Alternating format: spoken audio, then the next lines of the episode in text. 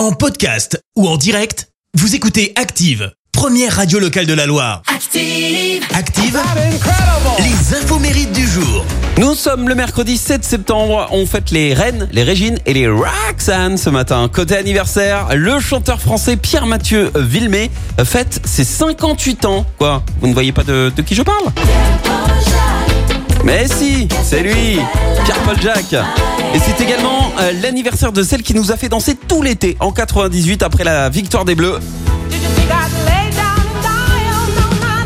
La chanteuse Gloria Gaynor vient d'avoir 79 ans. Alors à la base, hein, euh, ce titre était plutôt un emblème du féminisme et des LGBT.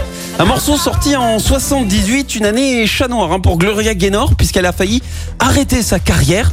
Lors de sa tournée, elle est victime en fait d'une très mauvaise chute. Elle se retrouve carrément paralysée. Elle doit subir une lourde opération de la colonne vertébrale. Alors heureusement, elle a pu se relever, mais elle en a gardé quand même quelques séquelles. Et puis, euh, je sais pas si vous vous souvenez, mais en 2020, I Will Survive a envahi les réseaux sociaux grâce au hashtag I Will Survive Challenge. En fait, le but, c'était de, de faire comme elle, de se laver les mains sur euh, I Will Survive afin de lutter ensemble contre le Covid.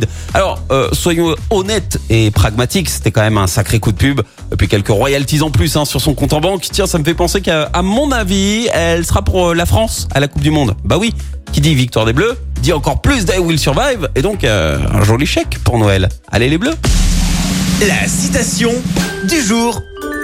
Allez, ce matin, je vous ai choisi la citation de l'homme d'État français, Georges Clémenceau. Écoutez.